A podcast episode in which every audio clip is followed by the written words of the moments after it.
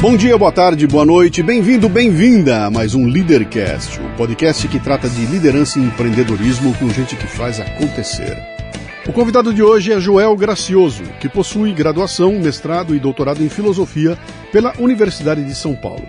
Tem experiência no ensino de filosofia e teologia, com ênfase em história da filosofia medieval, patrística, ética, antropologia filosófica, filosofia da religião e teologia cristã oriental. É mole? Estuda o final da antiguidade e o período medieval e suas relações com o pensamento contemporâneo. Uma fascinante conversa sobre a importância da filosofia e como a sociedade brasileira lida com as questões morais. Muito bem, mais um Leadercast. Como sempre, eu começo contando como é que o meu convidado chegou até aqui, né? Estava eu aqui trabalhando tranquilamente quando entra um convite dos meus amigos da Panela Produtora para que eu fosse lá uh, mediar uma entrevista que ia acontecer lá, ia ter outras pessoas ali, eu peguei fui lá mediar, e um dos convidados lá era a figura que está comigo aqui hoje, né? E a gente conversou muito rapidamente lá. Depois eu perguntei para os caras, pô, quem é ele? Ah, professor, tá, filósofo. Eu acompanhei o trabalho dele e falei, pô, que legal, cara. Uma hora dessa eu quero tê-lo aqui no Leadercast. Entramos em contato, conversei, ele gentilmente acedeu, marcamos, estamos aqui hoje. Né? Começamos a nossa conversa com três perguntas que são fundamentais, são as únicas que você não pode chutar. O resto você chuta à vontade, pode ficar tranquilo. É seu nome, sua idade e o que, que você faz. Bom, meu nome é Joel Gracioso, tenho 53 anos né, e sou professor e pesquisador na área de filosofia. Filósofo ou professor de filosofia. Tem uma diferença interessante aí, né? É, essa é eterna briga, né? É. No Brasil é, é interessante como existe uma certa resistência, né? De se apresentar como filósofo, né? Existe uma certa ideia de que o fato de você fazer faculdade de filosofia, isso não te torna filósofo, né? E o fato de você lecionar filosofia também não te torna filósofo. Existe essa ideia, né? Uhum. E que filósofo só poderia ser considerado filósofo quem tivesse, de fato, um, um pensamento original, digamos assim. Isso. Né? E, então, eu entendo, né, eu leciono há mais de 30 anos né, filosofia, e durante esse tempo é lógico, a gente vai aprendendo muito com os professores, aprendendo com os próprios filósofos, com os textos, mas você também, aos poucos, vai, vai chegar à maturidade né? Uhum. do pensamento, a maturidade intelectual, então você desenvolve um pouco aí um, um, pensamento próprio. E a própria observação da realidade, né? o ato de refletir, de buscar entender, de buscar compreender as coisas. Né? Então eu me considero, é, é interessante isso, né? talvez pelo próprio tipo de formação que eu tive, eu me apresento muito mais como professor de filosofia uhum. do que de fato como um um filósofo, eu não me vejo ainda. Mas depende muito dessa, dessa análise, entendeu, Luciano? Depende muito de como. que ângulo que você olha, Sim. né? Ou seja, se a palavra filósofo tem um peso muito forte, né? Se você tem que ter um pensamento totalmente original, é, ter um monte de publicações originais, eu ainda acho que tenho muito que aprender, etc. Uhum. Mas ao mesmo tempo, lógico, eu, eu vejo que eu tenho um pouco disso. Tem coisas que que eu falo, que eu penso, que eu escrevo, que são, são ideias realmente que eu fui tendo, não só ao lecionar, mas também na, na própria vida, né, na própria observação da realidade. É, é, você respondeu as três perguntas que eu fiz. Eu estou um pouco aéreo, sabe por quê? Porque, vou te contar, ontem nós tivemos a gravação aqui caiu a luz aqui na cidade de São Paulo três vezes, parou a gravação no meio, e o vizinho começou uma reforma no banheiro. Então eu comecei a falar com você que agora estou ouvindo toque, toque, toque, daqui a pouco esse cara vai começar a bater lá e minha concentração vai pro brejo, né? Então me desculpe aí se às vezes eu, eu perdi um pouco o andamento aqui, né? Você nasceu onde? Eu nasci em São Paulo, eu uhum. sou de São Paulo mesmo, capital. É interessante, eh, minha mãe ficou grávida no Paraná, né? Não, não sei qual, qual cidade, mas meus irmãos, eu tenho cinco irmãs e um irmão. É, na realidade, eu sou o nono, né? Eu sou o nono filho, porque os dois primeiros morreram, era uma menina uma, e um, um, um menino, mas morreram bebezinho, uhum. depois que vieram, vieram nós sete, né? Digamos assim. Então, meus irmãos, as cinco irmãs e o irmão que sobreviveram, que estão vivos até hoje, graças a Deus, é, eles todos nasceram no Paraná. Minha mãe ficou grávida de mim no Paraná, mas eu nasci em, em São, São, Paulo. Paulo okay. né?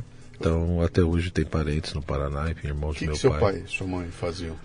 Meu pai, ele era tipo boia fria, né? Ele trabalhava em... Se eu não me engano, ele era do interior de São Paulo, né? Meus avós, tudo. E a família. Aí, acho que por, por algum motivo foram para o Paraná, questão de emprego, principalmente. E lá ficaram muitos anos, né?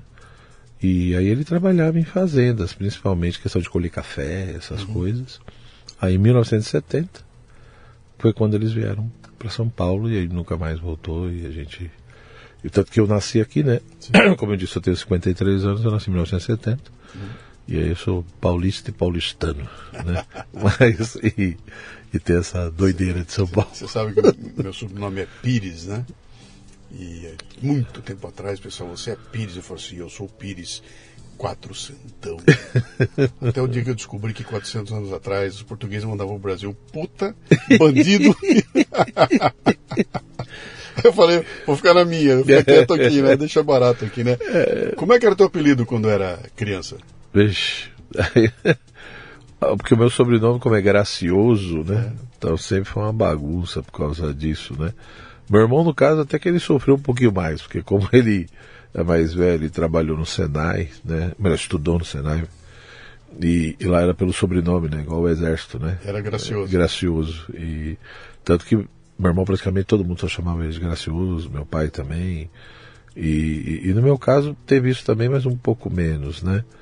E, mas era isso, né? Era mais questão do, de gracioso, gracioso. moleque, né? O que, que o gracioso queria ser quando crescesse? Qual era o sonho? É interessante isso, né? Ou seja, gente, eu, eu vim de uma família muito simples, né, Luciano? Muito simples mesmo, né? Meu pai, quando veio para São Paulo, ele chegou ao ponto de ter que. Ele foi enganado, né? O dinheiro que ele tinha, ele comprou um terreno e, enfim, para tentar fazer alguma coisinha. Quando ele estava começando, apareceu o dono do terreno, né? Dizendo: Olha, o que, que o senhor está fazendo aí? Né? Aí meu pai falou: oh, Comprei, mas, enfim, esse terreno o senhor foi enganado. Né? Então, esse terreno não é do senhor. Enganaram o senhor. Enfim, meu pai entrou em desespero, porque com sete filhos e o pouco dinheiro que tinha, tinha ido para o espaço. então, o que fazer, né?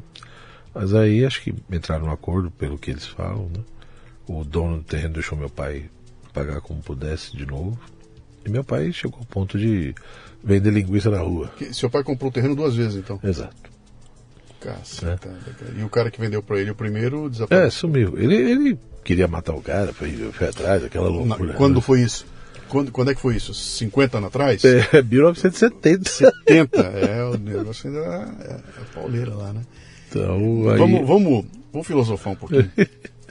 é, tem um grande amigo meu, o Adalberto Piotto, você deve conhecer, o Sim. Piotto da Jovem Pan e tudo mais. O Piotto tá preocupado aí porque alguém abriu um canal no Telegram com o nome de Alberto Piotto, com a foto dele se dizendo ele, porque o cara fala, eu não sei o que, pega os posts que o piloto faz em rede social, põe lá dentro, e é um canal que vende é, criptomoedas. Então ele convence você que nunca fez isso a mandar uma grana para ele e ele aplica em criptomoeda. Então ele publica lá, ah, o fulano ganhou isso, aquilo. Evidentemente esse cara está dando um golpe, né? Eu entrei lá, me inscrevi, conversei com o cara, peguei os prints todos onde eu, eu, eu, eu conduzi para que o cara se identificasse como piloto. Então ele fala, ah, muito uhum. obrigado, estou feliz. Então ele conversa assim é um vigarista né, dando golpe para as pessoas. Você falou do teu pai aqui agora, me lembrou também da, dessa história toda aqui, né? É, eu, olhando esse cara do, do, do, do Telegram, ele está com 1.600 seguidores. Né? Entra gente ali para falar com ele que você sabe que esse pessoal não tem nenhum conhecimento de criptomoeda e alguém que chega lá, pô, eu tô com umas economias aqui, queria diversificar. Pô, Piotr, você é um cara tão, né, tão tão honesto, tudo, você quer me ajudar? E o cara vai lá, engana as pessoas, rouba, dentro do Telegram, que não toma providência nenhuma, não tira o cara do ar, já entrou na justiça, já fez o diabo lá, né? É, o que que move? Qual é a moral que tem um sujeito que golpeia um cara que nem teu pai, dane-se os filhos que você tá lá, você vai pegar o dinheirinho dele, que faz... Como é que é essa moral, cara? O que que, como é que você explica isso?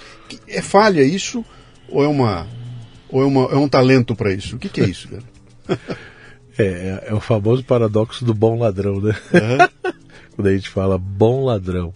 O que, que é um bom ladrão, né? Ou seja, ele é eficaz Sim. do ponto de vista da técnica, né? do roubo, de enganar. Sim. Então ele é bom ladrão nesse sentido, mas moralmente ele não é bom, né? Sim. Moralmente é reprovável o que ele faz. Essa questão é muito interessante, Luciano, porque assim, nós vivemos hoje numa época bastante confusa, né, no sentido ético, no sentido moral, né? Então, é, é um paradoxo mesmo, porque ao mesmo tempo que as pessoas, sem querer, acho que até inconscientemente, a maioria das pessoas tem um pouco de relativismo na veia, né? Aquela coisa de que ah, o que é certo para você não é certo para mim, o que é verdade para você não é verdade para mim, cada um, Sim. cada um, etc.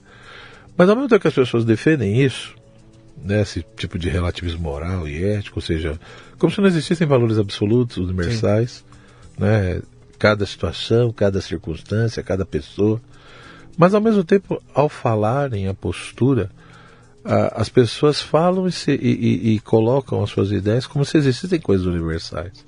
Por exemplo, numa situação dessa. É, é- é interessante que até sem pensar direito, as pessoas elas já têm um, um ranço. Né? A hora que ela fica sabendo, pô, o cara tá se passando pelo outro, tá procurando pegar dinheiro não sei do que. Ela nem pensa muito, ela não vai justificar é, é, é, filosoficamente porque é errado. Há uma certa. É, é quase que natural você repugnar isso. Né? Por quê? Porque de fato existe em nós uma, uma, uma tendência, essa consciência meio de que, pô, você vo- você tem o direito, do, do, digamos assim, de colher, de possuir, de ter os resultados do seu trabalho, né?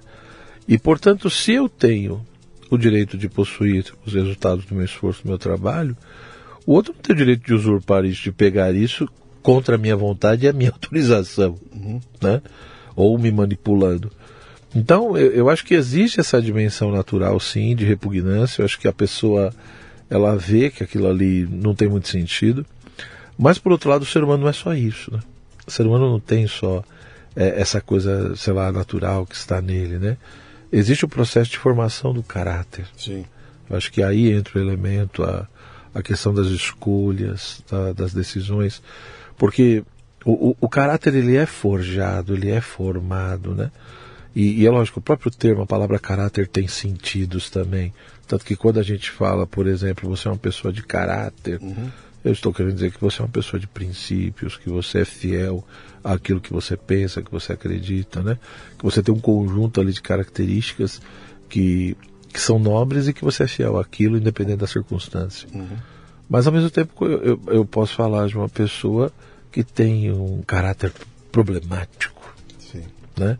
Ou seja, ela, ela tem características meio que constantes no seu modo de ser, no seu modo de reagir, etc., que são questionáveis, que são problemáticas, que geram dificuldades para ela e para os outros, etc.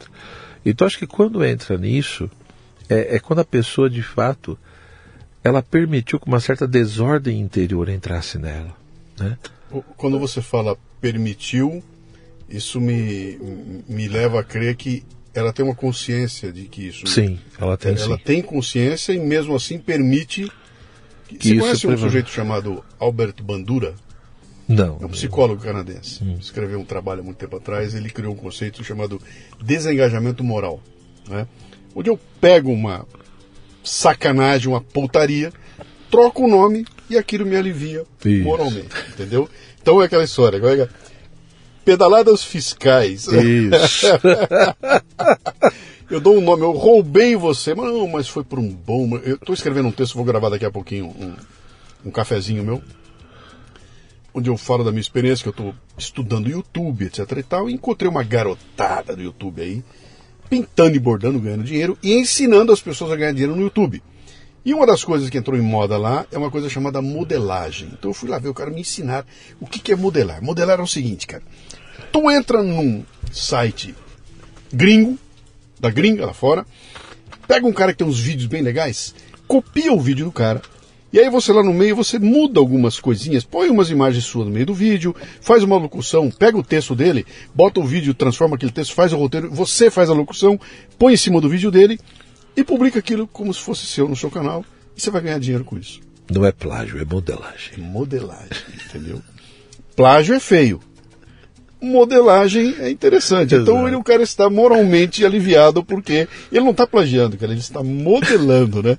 E eu estou fazendo um desse falando, cara, isso é uma putaria sem tamanho, cara. Isso é roubo. É isso, isso, é roubo de propriedade intelectual. E os caras, não, pô, então tem milhões de pessoas ali conversando, aprendendo, dando aula né, sobre modelagem. Né? Esses caras permitiram que esse Exato. erro entrasse. Porque é... o caráter, assim, ele é forjado de uma certa maneira. Por um lado, é lógico, existe a questão do temperamento, que é mais fisiológico, que é uma coisa mais genética, meio que hereditária ali. Só que o temperamento sozinho, ele não define você. Uhum. Ele não estabelece você. Por isso que é uma bobeira quando as pessoas querem justificar tudo. Ah, eu fiz isso, eu sou assim porque sou colérico, porque sou sanguíneo, porque sou fleumático, sei lá o quê. Né? Isso é uma bobeira. Ou, ou, seja, é lógico que a questão do temperamento ela é importante, mas é um componente. Uhum. Ou seja, o ambiente em que eu vivo, a educação que eu recebi, entendeu? As minhas experiências vividas, todo o elemento cultural, isso tem uma influência enorme no meu caráter também. Agora, então, nesse sentido, meu caráter é uma junção de temperamento uhum. com cultura, com educação, com ambiente, com experiências vividas por mim. Mas, ao mesmo tempo, entra também as minhas escolhas, as minhas decisões. Ou seja, ninguém nasce com virtude, ninguém nasce com vício. Né? Você vai adquirindo essas coisas no decorrer da vida. Uhum. Né? E isso por um processo de repetições. Então, infelizmente, às vezes as pessoas vão se permitindo um monte de coisas. É, é, a questão do vício é um, é um, exemplo muito claro nisso, né? Uhum. Ou seja, o vício entra em você por quê? Porque você se permitiu, você foi repetindo aquilo. E aí, infelizmente, você só descobre a força e o poder do vício na hora que você tenta se libertar dele. Sim. Na hora que você tenta falar, não, peraí, isso aqui não tá legal, eu não tô bem, não sei o quê. Na hora que você tenta reagir, você fala, não, não quero saber mais disso aqui. Aí você descobre a força dele. Você fala, puta, o que, que eu fiz na minha vida, velho? Uhum. Né? Porque muitas vezes eu não consigo me desvencilhar, ou seja, aquilo gruda em mim de uma maneira, como diria São Tomás de Aquino, né? parece uma segunda natureza. O negócio vem e gruda ali. Né? Então eu acredito que uma pessoa dessa, é, é aquela famosa frase, né, Luciano? Se eu não vivo como eu penso, a tendência é que eu comece a pensar como eu vivo. Uhum. E a querer justificar o injustificável. Aí vem a modelagem, vem o, o roubo que não é roubo, você entendeu? Eu começo a fazer filosofia da linguagem. Sim. Né? Aí eu vou brincando com as palavras, eu vou manipulando tudo, como se as palavras tivessem o poder de instituir a realidade. Uhum. Né? Bom, teve gente que já pensou assim, se a gente voltar na Grécia lá atrás, uh, muitos sofistas pensaram assim. Ou seja, para os sofistas, o real é a realidade, era instituída pela palavra, pela linguagem. Uhum. Bom, se é instituída pela linguagem, a linguagem vai ter variações, então no fundo não tem realidade. Uhum. Então a realidade depende da minha visão, da minha perspectiva, depende de como eu me expresso, porque são as palavras que estabelecem. Bom, não é bem assim, né? Ou seja, se pois eu... é, mas para você compreender isso, você está falando aqui, eu estou me lembrando, né? Quando eu pego uma palavra tipo assim, genocida, e grudo na tua testa, isso. entendeu? Eu faço com que a sociedade como um todo passe a tratar você como um pária, né? Você é o genocida, né? E eu consigo isso criando uma hashtag, botando um monte de gente para xingar você, de tanto falarem que o Joel é genocida, o rótulo grudou. E a tua realidade vai mudar por causa do uso de uma palavra. Sim. Quer dizer, é um instrumento, isso é uma arma, né? Sim. É aquela história, por, a gente pensar assim, do ponto de vista realístico, a, a, a, palavra em si não tem o poder de fazer a realidade enquanto realidade. Sim. Mas do ponto de vista social é outra coisa do ponto de vista das relações humanas, do ponto de vista psicológico e social, tem um poder horroroso. Tem um poder porque muitas vezes são as chamadas palavras gatilhos, né? Sim. Então as pessoas não param para pensar que palavras têm sentido, significados, analisar o contexto e ver a que está se referindo. A grande maioria não vai pensar nisso, não vai analisar isso. Sim. Então geralmente o que acontece? Você tem significados estabelecidos, socialmente falando. E isso, querendo ou não, está no imaginário das pessoas, na memória das pessoas. Então, quando ela ouve uma palavra é, o, o, homicida, entendeu? O, o, genocida, etc., aciona um gatilho. Uhum. Né? E aí a gente. E aí é lógico, é feito todo um esforço do ponto de vista social, da propaganda, da mídia, etc., para relacionar essa palavra né, a uma pessoa, etc. Isso com certeza, se pegar, aí lascou. Uhum. Né? Porque aí a, a relação das pessoas né, com você, para com você, vai ser problemático, porque na cabeça delas, eu, eu tenho ali que genocida é tal coisa, falaram que aquela pessoa é genocida, e portanto a minha reação vai ser como eu tivesse perante um genocida, acabou. Uhum. Eu não vou analisar se aquilo é verdadeiro ou não, se aquilo corresponde à realidade ou não. Uhum. Né?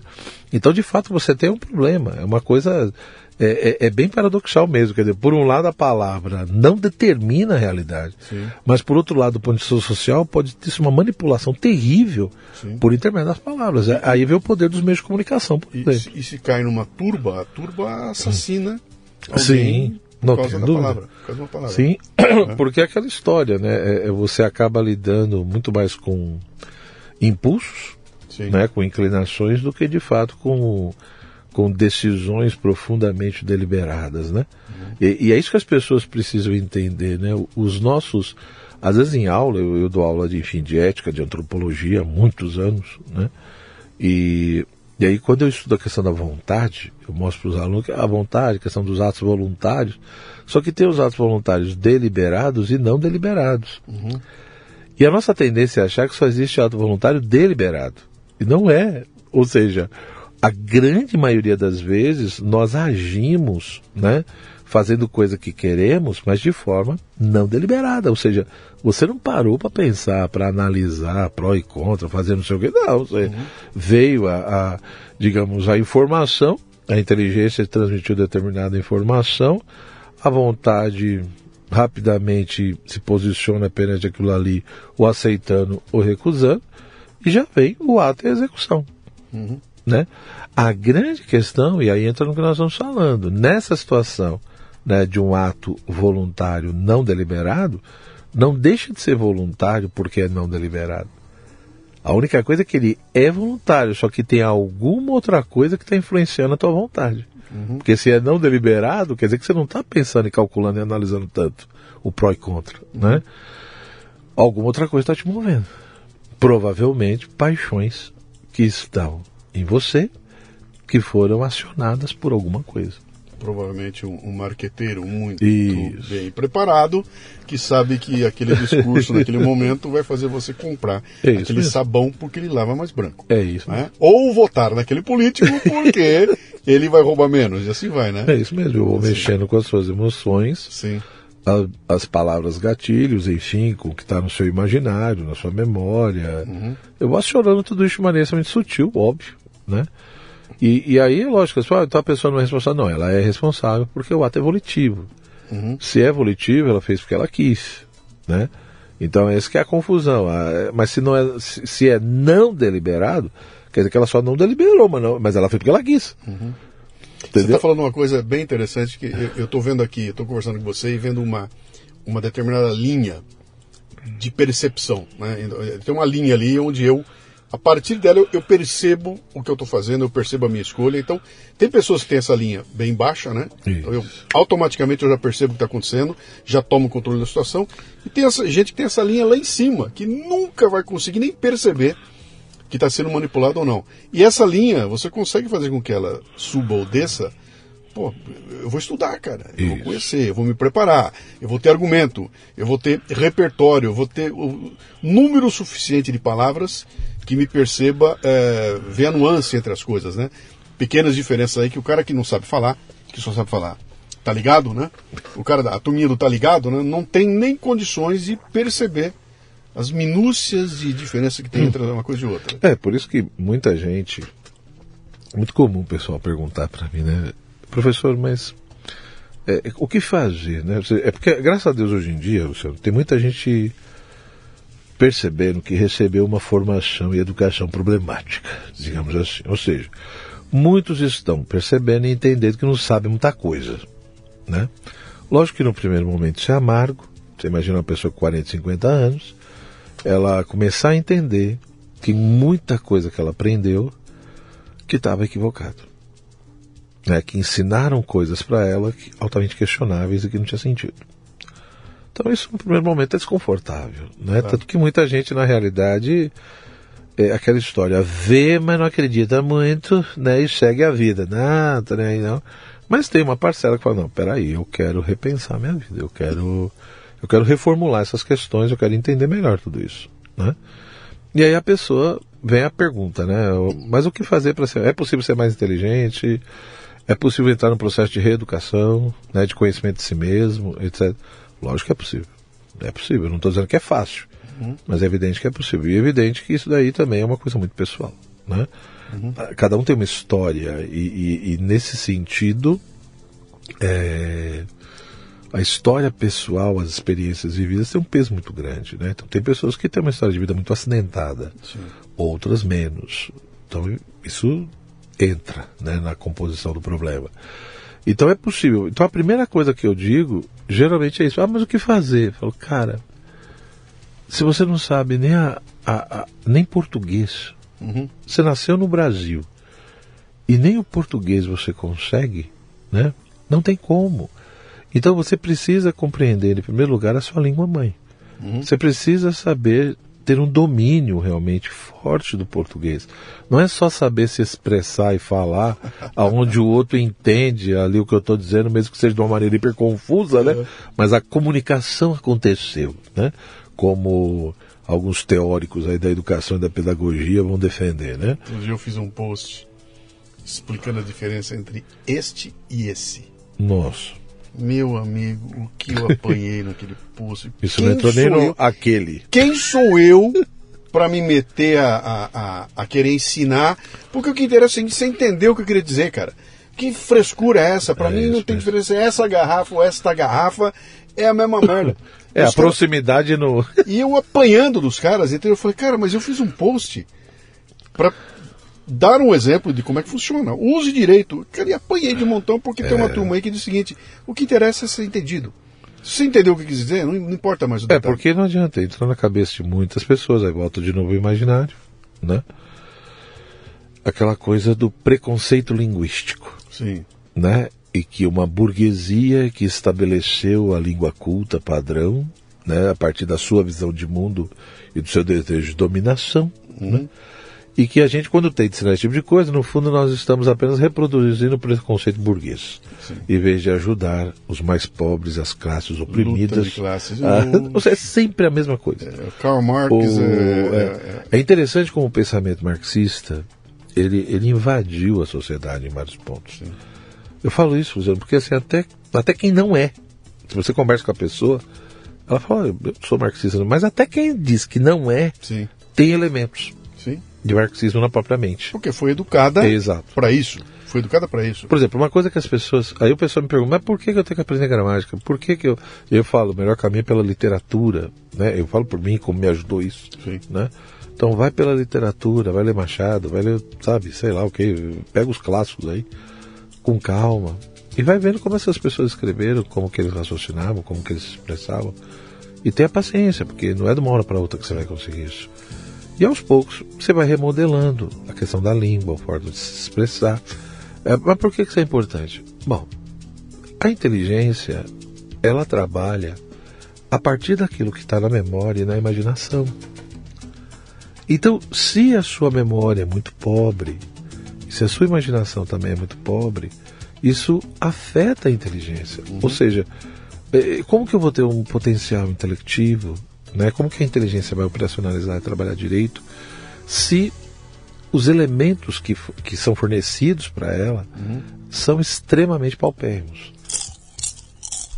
Hum, nada como comer uma pipoca quentinha, não é? E esse cheirinho então, hein? Mas imagine que você tem de pedir pipoca, mas não consegue dizer uma só palavra. É difícil, né? Pois é. No Brasil existem 2 milhões de autistas que passam por esse desafio diariamente. Não só para pedir pipoca, mas para coisas básicas como dizer que quer ir ao banheiro, que está com sede, que está com frio. Bem, agora existe uma solução que está ajudando muita gente, o aplicativo Matraquinha, que ajuda essas crianças e adolescentes a expressarem seus desejos, emoções e necessidades. O Matraquinha tem mudado muitas vidas. E se você quiser fazer parte dessa corrente de transformação e amor ao próximo, torne-se um apoiador em matraquinha.com.br. Olha, acredite, existem pessoas honestas trabalhando para ajudar o próximo e que precisam do nosso apoio. matraquinha.com.br.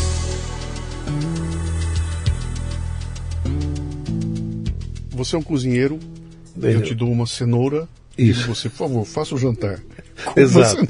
E quero que você faça como se estivesse no restaurante francês em Paris. Espera um pouquinho, eu preciso de um Entendeu? pouco mais do que a cenoura, né? Me dê mais. Exato. E, ou, ou- o Rubem Alves que tinha uma, uma, uma- Ele dava um exemplo bem interessante que ele falava da caixa de ferramentas, né? Ele falou, cara, eu tenho uma caixa de ferramentas.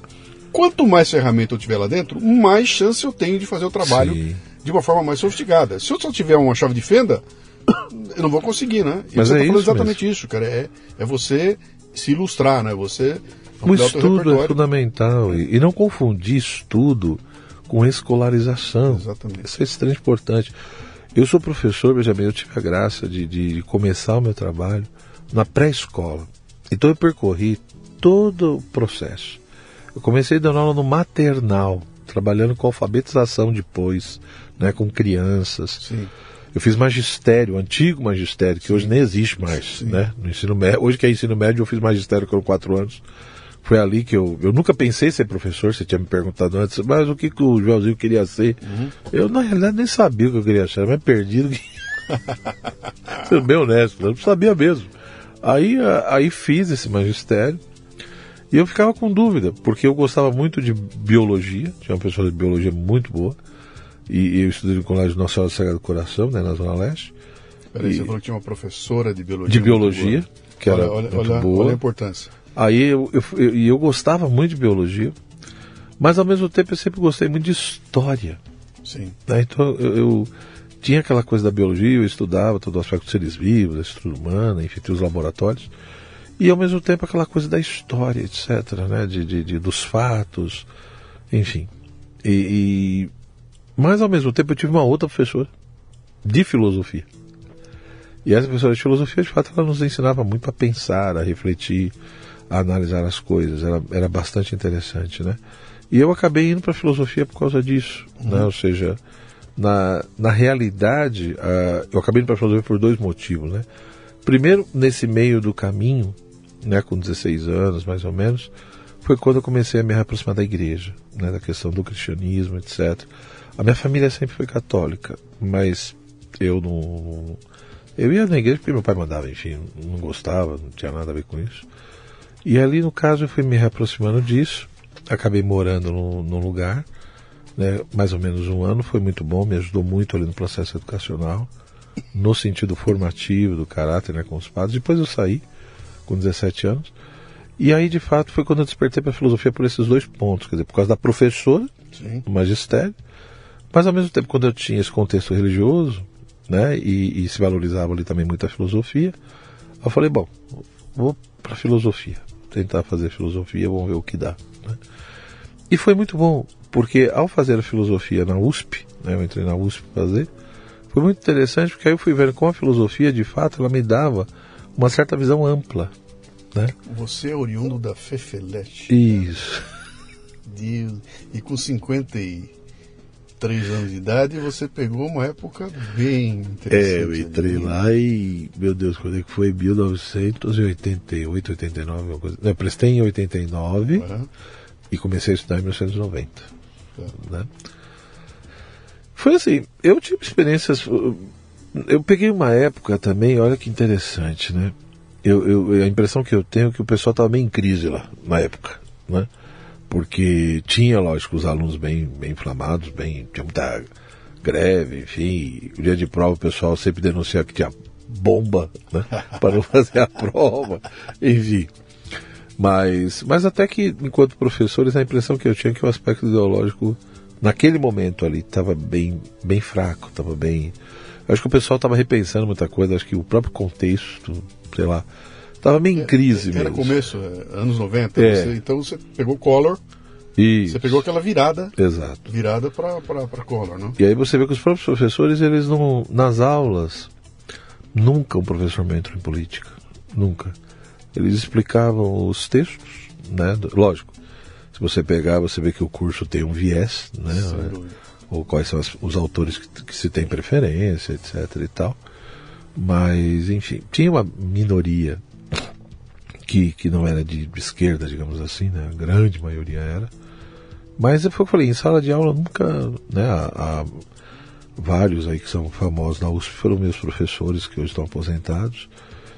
O que eu agradeço à faculdade, assim, o que eu vejo de positivo ali, é que eles têm muito a questão de ensinar a ler textos de filosofia, né? Aquela coisa do método estrutural, da leitura estrutural, e de você pegar um texto de um filósofo e saber ler aquilo de maneira rigorosa, precisa. Nesse ponto eu, eu sou muito grato. Isso me ajudou muito, né? A ter esse rigor, essa preocupação Sim. quando está se lendo um texto, expondo um texto de filosofia, né? um clássico principalmente. E ali eu confesso que eu aprendi muita coisa. Né? Você está falando de uma formação técnica, né? Isso, A técnica aspecto- da, da, da- do Isso. estudo, a técnica da. É, aquela história, né? O, no sentido da- das técnicas filosóficas, da erudição, me ajudou muito. E de fato, é, é, é- aí foi o que eu falei aquilo no começo, né? O que se entende por filosofia e o que se entende por filósofo, Sim. né? Então na USP jamais eles vão te estimular essa coisa de ah, você tem que observar a realidade, você tem que refletir, você tem que construir o pensamento próprio. Não, cara, isso é, Isso não vai indiví- ser. é indi- é muito indivíduo. É. E o papo lá é coletivista, cara. então a, a perspectiva é outra. A ideia é aquela coisa bem francesa, né? De Sim. fazer filosofia a partir da história da filosofia. Eu sou muito sincero, eu não, eu não acho que isso seja totalmente errado. Eu só acho que você reduz. Eu- Não pode ser só isso. Exato. É. Então eu acho que não vejo nenhum problema. Até hoje eu também ensino isso, né? Já falei isso em outros lugares, em outros momentos. Eu acho que essas técnicas, essa erudição, essa preocupação, esse rigor, né, esse refletir a partir do que já foi escrito, acho que tudo isso é legal. Só que eu acho que junto com isso poderia se dar um segundo passo. Né? Poderia se também entender que a, que a filosofia não é só isso, né? Que, que a observação da realidade, a busca da compreensão da própria realidade, Sim. mas isso não, não é muito feito, enfim. Eles têm os Então, motivos. você deles. termina a Fefelete. É. né? Que ano que você terminou? 95? 95, 96. Por aí, né? Porque eu, na realidade, o que, que eu fiz? Eu, eu, eu optei por fazer mais devagar. Quando eu percebi, em vez de fazer cinco disciplinas por semestre, né? Porque eu queria aprender mesmo, eu queria ler, etc. E querendo ou não, eu também tinha que trabalhar, tinha que lecionar, Sim. né? Não que eu desse muitas aulas. Seus pais eram vivos quando você Sim, terminou? meus pais eram vivos. Quando você chegou em casa com o seu diploma de filósofo, seu pai mandou enfiar onde?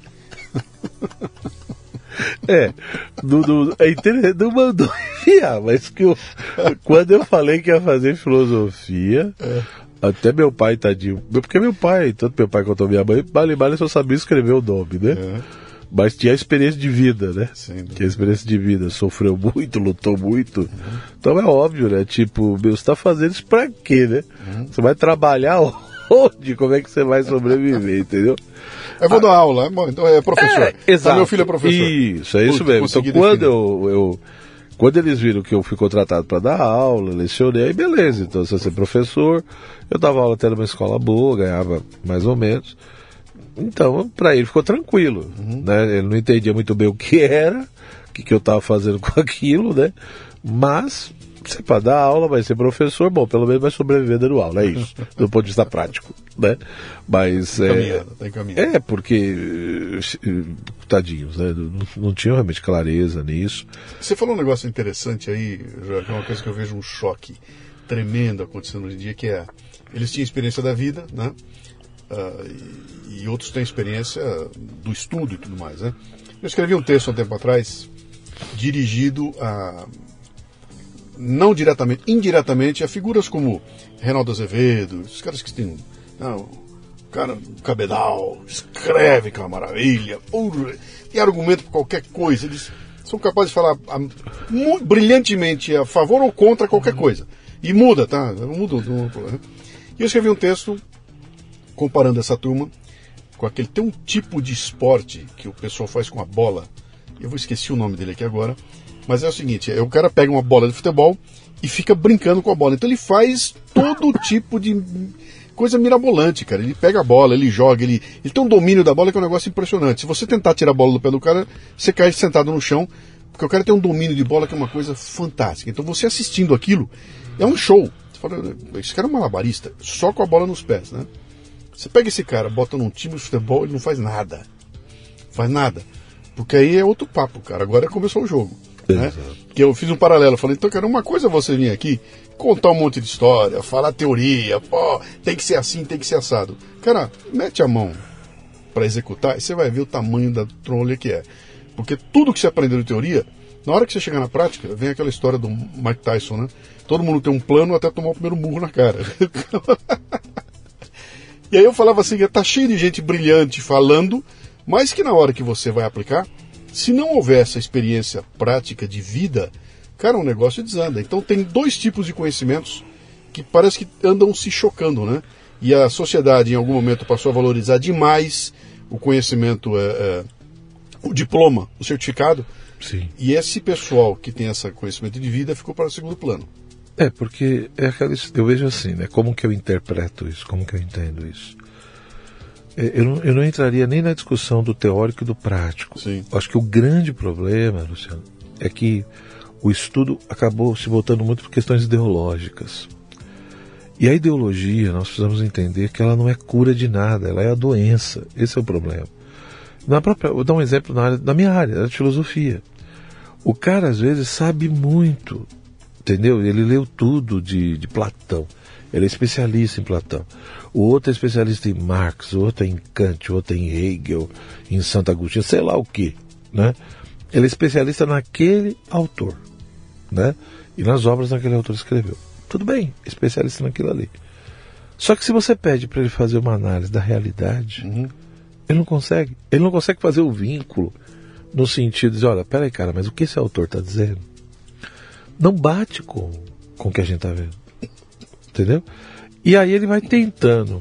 Ou ele, ou ele força, ele pega ali aquelas ideias, aqueles conceitos, aquele, aquele modo de ver o mundo, aquele esquema, e tenta aplicar na realidade, forçando, entendeu? Ou ele abre mão mesmo. Ele, ele fica simplesmente no abstrato, você entendeu? Nas ideias ali, etc., e morreu o assunto. Né? Quando você fala, pô, mas isso não tem vínculo com real, ah, mas isso é irrelevante, não tem problema. Então eu vejo que a vantagem desse Como pessoal. é que é? Não deu certo porque foi mal aplicado. É, nossa. é, quero. Eu vi tanto isso que... Mas o, o grande ponto, né? É que eu vejo assim, esse pessoal que tem sabedoria de vida é uma sabedoria que brotou da relação com a própria realidade. Uhum. Não foi uma. não foi um construto, uma elaboração totalmente abstrata que depois você tentou colocar na realidade. Sim. Eles foram adquirindo um conhecimento, toda uma sabedoria, um modo de lidar com as coisas a partir da relação com o próprio real. Nós perdemos isso. Nós perdemos um pouco isso, né? Ou seja, a educação, em vez de partir da própria estrutura do ser humano, em vez de partir da realidade humana, o que, que nós fazemos? Nós ensinamos coisas, nós ensinamos teorias, nós ensinamos um monte de perspectivas para que o ser humano mude a sua própria natureza, para que ele mude a sua própria realidade. É, é aquela coisa bem do Marx, né? Ou seja, é, chega de interpretar o mundo, nós já interpretamos demais. Agora nós temos que transformá-lo. Então é uma obsessão nesse sentido da transformação e da mudança que chega um momento que eu, eu, eu não observo mais a realidade. Porque uma coisa é você observar a realidade e, a partir das suas capacidades naturais, tentar compreender essa realidade. Eu não estou falando que isso é fácil, né? mas pelo tá bom, a realidade está aí, eu vou usar os mecanismos que eu tenho para tentar compreendê-la, para tentar entendê-la. Você não está nem falando que precisa se conformar com ela. Exato, isso é outra é coisa. isso, é outra eu acho parte. até que para mudar, principalmente falar de. E aí é aquela história, se a gente for discutir o que é a realidade, misericórdia, aí vai. Né? Mas o que eu digo assim, tem níveis também. Né? Como a gente falava, tem níveis de percepção de si mesmo. Então tem pessoas que vão se conhecendo e conseguem né, se libertar, entrar numa dinâmica de autoconhecimento, melhorar a língua, vou educar a minha imaginação, a minha memória, ou seja, eu, eu vou buscar, já que os meios oficiais né, de educação não ajudam tanto, eu vou buscar outros, entendeu? E a internet nesse ponto também ajuda muito, tem muita coisa que não presta, mas tem muita coisa boa. Bom, entendeu? Como tem. Aí você que escolhe, né? O que você vai se envolver ali nesse universo cibernético, digamos assim. Agora, tem pessoas que a, a- grande questão é que nós perdemos o vínculo com o real. Então eu acho assim, até para mudar a realidade, quando ela é de fato passível de mudança, você tem que primeiro conhecê-la. Uhum. Eu não posso negar a realidade, ou seja, a, a, é, é, é, aquela história, né? Suponhamos que eu, eu tenho uma doença. Até para eu tratar a minha doença, antes eu preciso admitir que eu estou doente. Sim. Entendeu? Ou seja, eu preciso ver a realidade tal como ela é. E, num segundo momento, ver o que é possível ser feito. Sim. Né? Mas eu vou trazer para nosso dia a dia aqui, para ficar bem claro para nós. Quando você vê um grupo, o um grupo gay de não sei aonde, pró-Hamas, Palestina, etc e tal. Quer dizer, é uma, não casa, né? Você sabe que o Hamas, se pegar um gay, Sim, ele mata alguém. Exato. E aí você tem um grupo aqui que é um grupo gay defendendo os caras porque eles estão contra o opressor, etc e tal. Tudo, eu fiz outro dia, fiz esse exercício. Vou reduzindo a conversa. E na linha final, quando você passa a régua, você termina numa luta de classe, cara. É, não, o esquema Sempre, é... Sempre, 100%, Sim. luta de classe. Opressor e oprimido. É, porque o esquema é esse. Né? Não importa nem o que você faz, é interessante isso. Eu, eu, eu, é o que você disse, você deixa o exemplo aí do movimento gay, etc. Ou a questão do pessoal que é envolvido com ecologia, defender o planeta, ou a questão dos pobres, né, das injustiças sociais, questão dos trabalhadores. Você até pode defender essas coisas. Mas se você defender a partir de uma outra cartilha, de outros critérios, você vai ser criticado do mesmo jeito. Nós estamos vendo agora, nós estamos vendo agora. Os caras estão se pegando. Né? Você viu ontem, a, anteontem, a, a Greta Thunberg, num um, um, grande evento contra a mudança climática e tudo mais, ela pega o microfone e começa a meter a boca em Israel. Aí um sujeito vem lá, pega o microfone dela e fala: Eu vim aqui por um movimento de mudanças climáticas. Eu não vim para ouvir ideias políticas. E aí o pau quebra. Sim. Eles se pegando entre si ali, né? Sim, porque é, é isso que eu estou te dizendo. Seja, vão, vão, eu acho que ainda é a maioria, né? São aqueles que, que participam dessas questões, desses movimentos, a partir de uma perspectiva mais de esquerda, de classe mesmo, marxista. E tem pessoas que se preocupam com essas questões, mas a partir de um outro prisma uhum. né, a partir de outros critérios, de outros elementos. E aí vai dar briga. Vai dar briga, entendeu? É a mesma coisa o, o, o cara que se apresenta como homem afetivo, mas é de direita. Uhum. Ele vai ter problema. ele, vai, ele vai ser, ele vai ser criticado. Vai.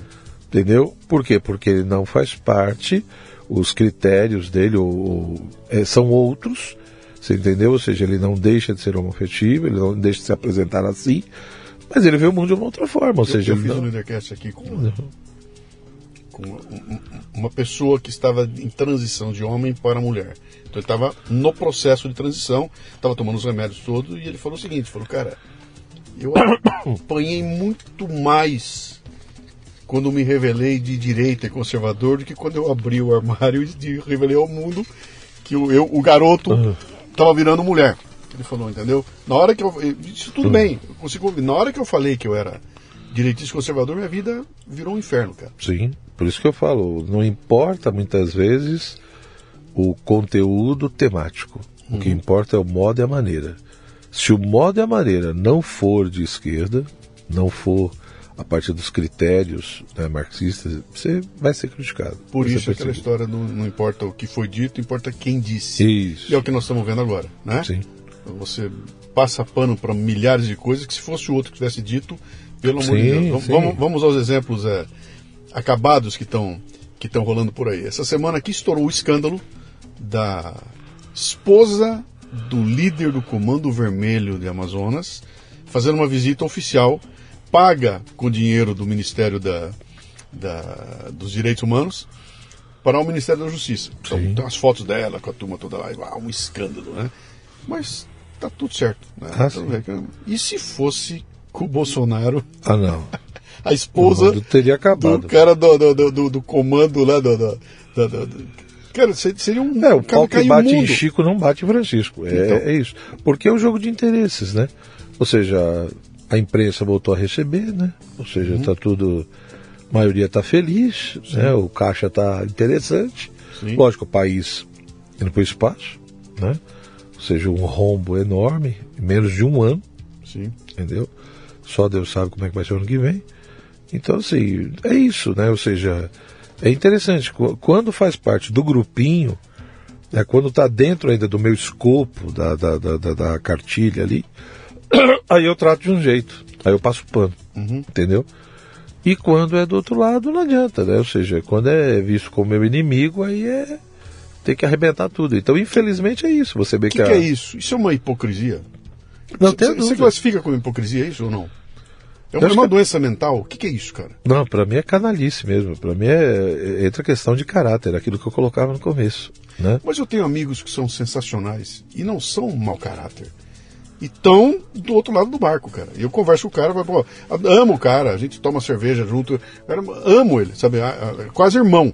Mas ele tá totalmente. Ele olha para um assunto e ele vê por um ângulo que eu não consigo nem entender como é que ele enxerga isso. Eu mando um e-mail para ele e falo, cara, você tá passando vergonha, cara. E ele, com convicção, eu sei que ele não é mau caráter. Então, mas eu, eu- eu acho que tem duas situações, né, Luciano? Não sei.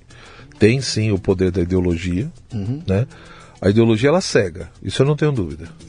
A ideologia cega. Ela, quando, quando entra na mente, né? Eu, eu entendo que. Porque, como a ideologia, o processo dela é de substituir a realidade, né? E, e deixando de lado a verdade, a pessoa que realmente permite, ou de alguma maneira, sei lá, a ideologia entra na mente dessa pessoa, e ela vai ter muita dificuldade realmente para ver a realidade e aceitar a realidade tal como é. É uma paixão. É isso. É igual a Não, paixão. mas Eu- no fundo a, ideologia é uma religião invertida, é uma religião secularizada, né? O, o, o Russell Kirk falava muito isso. Kirk falava, no fundo a ideologia é uma religião secularizada. Ela pega os vários elementos da questão religiosa, só que seculariza. Você entendeu? E, O, e- o que, então- que é o secularismo? Explica pra gente. o secularizar quer dizer o seguinte: você tira, ali, você tira todo o elemento do sagrado, do divino, Ok. né? Ou seja, você pega todo um esquema religioso, mas é uma religião sem Deus, é uma religião sem divino, sem sagrado, não tem isso. É um elemento meramente humano, né? Mas se você pegar todo o processo de, de, de- de esquema de sacralização, ele está presente ali. Ou seja, a estrutura de uma mentalidade religiosa está presente. A única diferença é que não é focado mais no divino, no sagrado. É focado no elemento meramente humano e social. Aí você tem uma seita. Isso. Você tem um comportamento de seita. É bem isso Você tem um coach ah, ganhando milhões aí, fazendo o pessoal Isso, você é pode galinha. ver, por exemplo, da mesma forma que você pega, sei lá, um cara que às vezes religiosamente é cego e não consegue refletir e questionar a postura, sei lá, do, do líder religioso que ele segue, né? A ideologia faz a mesma coisa. Com só que secularizado, entendeu? Ou seja, não é religioso, a estrutura é semelhante ao religioso, só que o conteúdo não é religioso, não é sagrado, não é isso. E esse. esse Mas a postura é a mesma. e- e- e- aí ele vai defender um CEO, ele vai defender um líder, ele vai defender um político, ele vai É, defender. porque é mais pela paixão, ou seja, ele é, é porque, sei lá, tá em sintonia. Por isso que eu falo que num segundo elemento, por isso que eu falo que existe um certo problema de caráter também.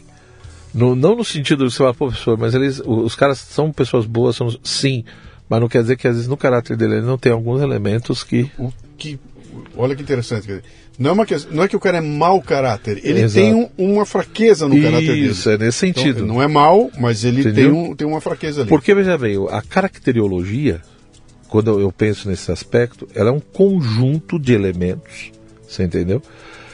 E aí, às vezes, nesse conjunto, tem elementos ali que não são muito adequados. Uhum. Porque um cara que vira para mim e, e- e- e- fala que é irrelevante se você está roubando ou não, e aí o argumento é, mas todo mundo rouba. Sim. Todo político rouba, sempre teve isso.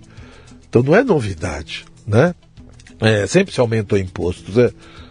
Cara, para mim aí é a mistura de ideologia, paixões, mas também tem elementos ali na caracterologia que é, que é problemático. Né? Eu não digo que é predominante, não digo que seja só isso, mas também não é aquele, a- a- não é caráter naquele sentido, pô, o cara tem caráter. Por isso que eu falei, a própria palavra caráter, ela tem sentidos distintos. Porque quando a gente diz que ah, aquele ali é uma pessoa de caráter, aí nós estamos usando a palavra caráter no sentido mais elevado e positivo possível. Sim. Né? Agora, quando eu digo que uma pessoa também ela, ela tem um bom caráter ou é de caráter, não quer dizer que ela é fiel aos seus princípios, mas isso não quer dizer que os princípios dela todos sejam verdadeiros. Apesar que hoje em dia é aquela história, né? Hoje em dia não é uma confusão tão grande que uma pessoa de caráter, aquela história, ela pode até seguir princípios falsos, mas pelo menos ela é fiel aos princípios que ela segue. Né? E tem aquele Um, que flutua. um, um terrorista do Hamas que estupra uma garota gritando Allah Akbar é um cara de caráter?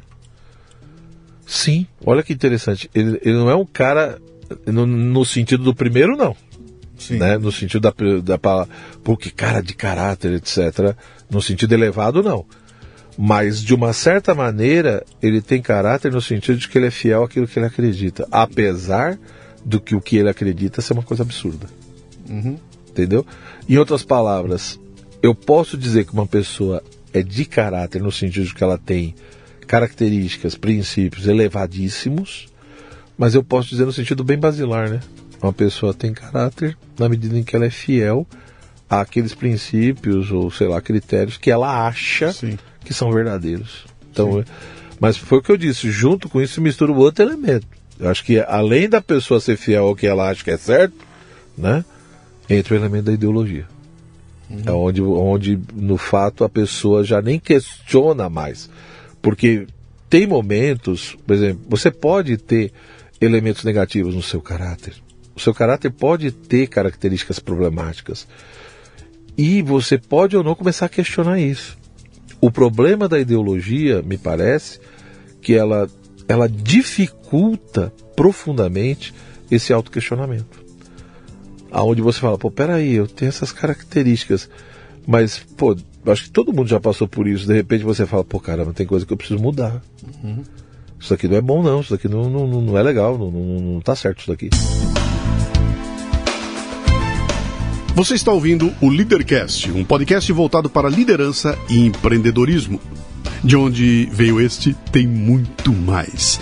Por exemplo, a minha mentoria MLA Master Life Administration, um programa de treinamento contínuo em que reunimos pessoas interessadas em conversar sobre temas voltados ao crescimento pessoal e profissional. Comunidades online oferecem conexão, compartilhamento, apoio, aprendizado e segurança. O MLA é mais do que isso. É um mastermind para profissionais, com encontros mensais, presenciais e online, promovendo uma sensação de comunidade e uma troca muito valiosa de experiências. Olha, tem vagas disponíveis. Se você se interessa em estar comigo, acesse mundocafebrasil.com e clique no link para saber mais. Mas para a Né? pessoa chegar nesse ponto, ela tem que ter um nível de consciência. Isso, aí, é por isso que eu aí- falei, a ideologia Aham. atrapalha. A ideologia. ela, ela- ela elimina essa, essa capacidade Exato. que você tem de se auto. ah, É por isso que às vezes você tem pessoas que estão de um lado e de repente migram para o outro lado, porque um belo dia tem, um- tem Sim. um. Tem um É porque desperta, né? Ou seja, porque as coisas são processuais, né? Algo começa a te incomodar, entendeu? Você começa a ver coisa que de repente você não estava vendo antes. E se você de fato é uma pessoa que tem uma busca sincera, né, pelo conhecimento, pela verdade, isso você vai se questionar, isso vai te incomodar. Se, se as coisas começam a se apresentar, isso vai mexer com a tua inteligência, com a sua consciência, né? Agora, quando a ideologia é muito enraizada, eu não digo que isso é impossível, mas é um caminho bem mais difícil. Bem mais difícil. Eu sei porque, assim, é- é- na minha juventude eu fui de esquerda, né? Você tinha coração. E, então, Você tinha coração, né? Agora que você não é mais, você tem cérebro. então, assim, eu fui próximo do, do, do PT, fui, né, nunca fui oficialmente filiado, nada disso, mas o modo como eu votava e ajudava até em eleições, etc, tudo. Mas é interessante quando você pergunta isso, quando me uma pessoa, como, por que, que você era? Sinceramente, é por um único motivo. É porque eu acreditava, ou o que tinham ensinado para mim, né? É que a gente tinha que lutar por um mundo melhor, por um mundo mais justo, mais humano, contra as desigualdades, e que esse pessoal faria isso. Era isso. Ou seja, era o, era os part, o partido da ética, Sim. né? De um mundo mais justo, ou seja, ajudar os pobres, as injustiças. Então eu me aproximei de toda essa realidade com essa visão. Quando eu fui para a universidade, mesmo depois que eu fui percebendo e tomando uma lendo vários livros e, e conhecendo outras pessoas, procurando olhar essa realidade, tudo, eu eu não via o que eles queriam que eu visse. Eu falava, peraí, mas o que eu estou vendo é outra coisa, né? Ou seja, onde eu fui conhecendo um pouco mais os partidos, fui conhecendo muito mais as propostas, ter uma consciência política um pouco mais clara. eu não via o que esses livros diziam, eu não via o que essas, esses ideólogos ensinavam. E isso começou a me dar um mal-estar muito grande. Eu falei, não, não tem sentido. E aí foi quando eu fui me afastando de tudo isso daí. Me afastei e falei, não, não quero. Mas foi um processo, é interessante. Eu fiz um, eu fiz um, um Lidercast com o Rodrigo Gurgel uhum. e outro com o Paulo Moura. E quem puder estiver ouvindo a gente aqui, escute esses dois, porque a história é exatamente igual à sua, cara. Sabe, eu tinha um, todo um, um encantamento, tinha todo um ideário que eu estava me envolvendo com ele. E a hora que eu botei a mão na massa e fui vendo as coisas acontecendo no dia a dia, eu falei, Exato. cara, mas do, ninguém, não estão praticando aquilo que estão me ensinando, né? É isso. Um belo dia ele descobre e fala, não, está tudo errado, cara, eu vou sair daqui. E muda de, muda de lado. É, e a minha revolta foi maior ainda, né, quando vieram os governos, né, sejam municipais, estaduais, depois federal. E aí você vê as contradições, tudo bem, eu, eu sei que a, a, o exercício do poder não tem nada de simples, né, o sistema, enfim, a coisa é muito mais complexa. Sabe? Tudo bem, eu sei de tudo isso. Não tem nenhum tipo de ilusão de achar que um presidente da República vai resolver o problema. Uhum. O negócio seja de um lado ou de outro. O negócio Sim. é bastante complexo. Sim. Só que existem, peraí, uma coisa é você falar dos problemas que existem a partir da estrutura que foi montada e que está aí. Tudo bem. Outra coisa é você simplesmente ser conivente com tudo isso. Uhum. E mais que conivente, você colaborar para que a coisa piore e fazer coisas, né? Pô, não tem Porque sentido. na tua cabeça, na tua né? cabeça, esse pior é melhor do que a, a, aquilo que a tua ideologia fazer você ver. Sim. Você, tá, você falou aquela hora, ah, ó, o, o pessoal ideologicamente ele está você pegou uma, uma, religião, secularizou e essa pessoa está seguindo cegamente um tipo de líder. Vale para o amor a esse líder e vale para o ódio. Sim ela, ela, ela toma decisões pelo ódio. A gente assistiu isso agora com o Bolsonaro, cara. Sim, sim, né? sim. O que, que aconteceu ali? Um monte de gente tem ódio absoluto pelo cara, né? E eu vou, eu, eu topo e por outro lado, topo fazer com que o, o ex-condenado volte ao, porque eu quero tirar esse cara, que eu tenho ódio dele, né? Sim. E quando você tenta entender esse ódio, ele não tem uma explicação, uh, sabe, com, com o pé na realidade. Você olha para aquilo e fala, não, o que, que é isso? É, um, é, um, é, um, é uma, é uma é, uma, é, é estético o problema. Né? Sim, eu, eu, odeio sim. o cara porque ele fala palavrão, o jeito que ele fala é isso, é porque ele, ele é, é grosso, é porque ele é. O que, que, é isso, né? É, não é baseado em atitudes que você fala que, que realmente é, é, poderiam servir de, de, causa real. Né? Sim. É porque aparece, ou seja, colocou-se um monte de coisa, enfim. É, aí eu fico preso não às atitudes políticas e às consequências no sentido de nação, do que, que isso produziu na economia, na vida das pessoas, na organização do país. Não, eu não fico preso nisso. Uhum. Né? Eu fico preso em frases, em reações, Naquilo entendeu? que ele, ele. A intenção dele, não no que ele faz. Exato. A intenção dele. É. Entendeu? Então fica aí, você fica tentando descobrir a intenção, né? Exatamente. Você é um processo de suposição. Sim. Né? E aí alguns meios ajudam a reforçar tudo isso. Então, Sim. você cria um caldo cultural horroroso. Né? É, é difícil. Então aí você não olha mais os números da economia, você não olha mais os números no sentido do investimento, onde está sendo isso. Isso não interessa mais, ou seja, esses dados mais objetivos uhum. não interessam. Porque a imagem já me incomoda, a cabeça dele, o, o rosto, a voz, entendeu? O comentário. Cara, mas tá bom, tem coisa que eu também não gosto, tem coisa que eu também não Sim. concordo. Só que eu tenho que analisar também outras coisas, ou deixa seja... Eu, deixa eu ver a consequência prática exato, na, seja, na vida da gente. As decisões estão sendo tomadas, o que está sendo assinado, o que está acontecendo, quais são as consequências reais uhum. das atitudes no sentido de nação. Uhum. A maioria não analisa isso. Não analisa. Uhum. Ou seja, então, exemplo, é, é, essa é a importância da, da, que tem a mídia, por exemplo, nesse processo, né? Sim. Porque ela é, ela é, ela é a canalizadora dessa dessa percepção. Ela constrói a percepção dela. Sim, porque você vai. Eh, começa a entrar num processo de indução, né, Luciano? Aquilo que a gente falou. Você vai jogando aí, querendo ou não, por mais que as pessoas falam, é. A audiência, por exemplo, da, das TVs. Né, uhum. Diminuiu bastante, todo mundo sabe disso. A internet hoje, né, meus filhos praticamente, eles não assistem televisão. Sim. Primeiro que eu nunca deixei, eu nunca sempre procurei oferecer outras coisas. Nunca assistiram mesmo, muito pouco. E hoje é muito mais no YouTube, muito mais nas redes sociais que eles estão. Né? Mas mesmo assim, ainda você tem uma massa claro. enorme, entendeu? que passa ali pela Band, pela Globo, pela SBT, por não sei por onde. A, a TV Entendeu? mal, a TV mal e porcamente, ela ainda hum. atinge 40 milhões, 50 Sim. milhões de pessoas. Né? Eu vejo principalmente as pessoas mais simples. Viu? Sim. Eu, eu vou na casa de muita gente assim e eu vejo, o pessoal tá ali com a televisão, etc. Porque eu acho que é isso que o pessoal confunde às vezes, né? Uma coisa é a classe média, ou pró os próprios jovens, né? Mas esquece uma grande parte da população que, de uma certa maneira, não tem muito acesso a isso. Uhum. E que fica ali na telinha. Né? Liga ali a televisãozinha, principalmente nos canais abertos. Né? E, querendo ou não, muitas informações vêm por ali. Uhum. Né? Filtradas muitas não vêm. Né? Exato. Né? Muitas que são fundamentais não vêm por ali. Exato. E... e querendo ou não, você vai formando o modo como as pessoas veem as coisas, o pensamento, o imaginário, vai sendo formado por tudo aquilo ali, né? Uhum. Então é, é, é, bem difícil. Eu, e mesmo nas pagas, eu falava isso pro meu filho ontem, né? Eu raramente eu assisto alguma coisa, ontem eu fechei um filme com eles, tudo. E eu fiquei zapeando ali um pouco, né, a, a questão da televisão. Cara, é assustador.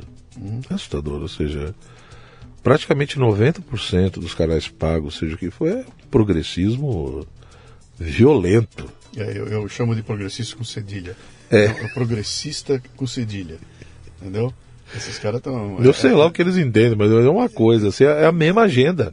Sim. Né? Eu quero dizer nesse sentido, né? Sim. Quer dizer, se, se não sempre batem nas mesmas coisas, e, e, e defendem as mesmas coisas. Quer dizer... Então, deixa eu voltar numa coisa que eu falei lá atrás. Eu, quando ligo a, a Globo News e vejo naqueles programas os quatro jornalistas sentados, né, tem um lá que eu não me lembro o nome do cara. Queria lembrar para falar aqui agora, mas felizmente eu não lembro o nome do cara. Falando as bobagens mais absurdas, né, eu olho para aquilo com um certo encanto. Porque eu falo, cara, esse cara ou é um canalha quadrangular, sabe, que tá ganhando para enganar as pessoas, ou seja, é igual o bandido lá que tá botando o, o pioto no Telegram lá e roubando o dinheiro das pessoas. Ou esse cara tem uma ingenuidade abissal, né? Ele, ele defende aquilo como se olha para aquilo, pô, o cara tá falando e repete, sabe? É, é, é um canalha ou é um, ou é um, um, um, um ingênuo? Qualquer uma dessas duas coisas, esse cara não podia estar com o microfone na mão, Exato. impunemente falando para todo mundo. E, e, aí eu não quero calá-lo, eu não quero calá-lo. Quer dizer o seguinte, ele tinha que estar com o microfone falando essa bobagem, e ao lado dele tinha que ter alguém para dar o contraponto. Falar, pera Sim. um pouquinho, cara. Ouvi você muito bem agora, eu vou te dar o contraponto. E a gente perdeu isso. É, é não, no, isso no, foi. Não, nos últimos cinco ou seis anos, cara. Isso foi começou... perdido no meio acadêmico, isso foi perdido nos meios de comunicação. Uhum. Então, infelizmente, o que você existe é um processo de doutrinação. Um processo de doutrinação. Que já tem 50 anos, já. no mínimo. Por isso que você vê já as consequências, né? Uhum.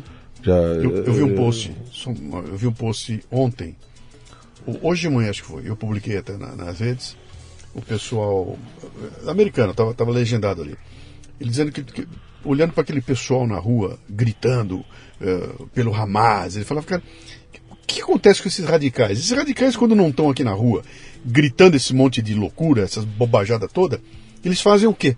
E os caras fizeram uma pesquisa, foram entrevistar essa turma toda lá, e a maioria absoluta vai ser professor. Sim. Você pode, ó, tantos professores no nível médio, no nível tá, tá, tá, tá, esses caras vão ensinar mais radicais.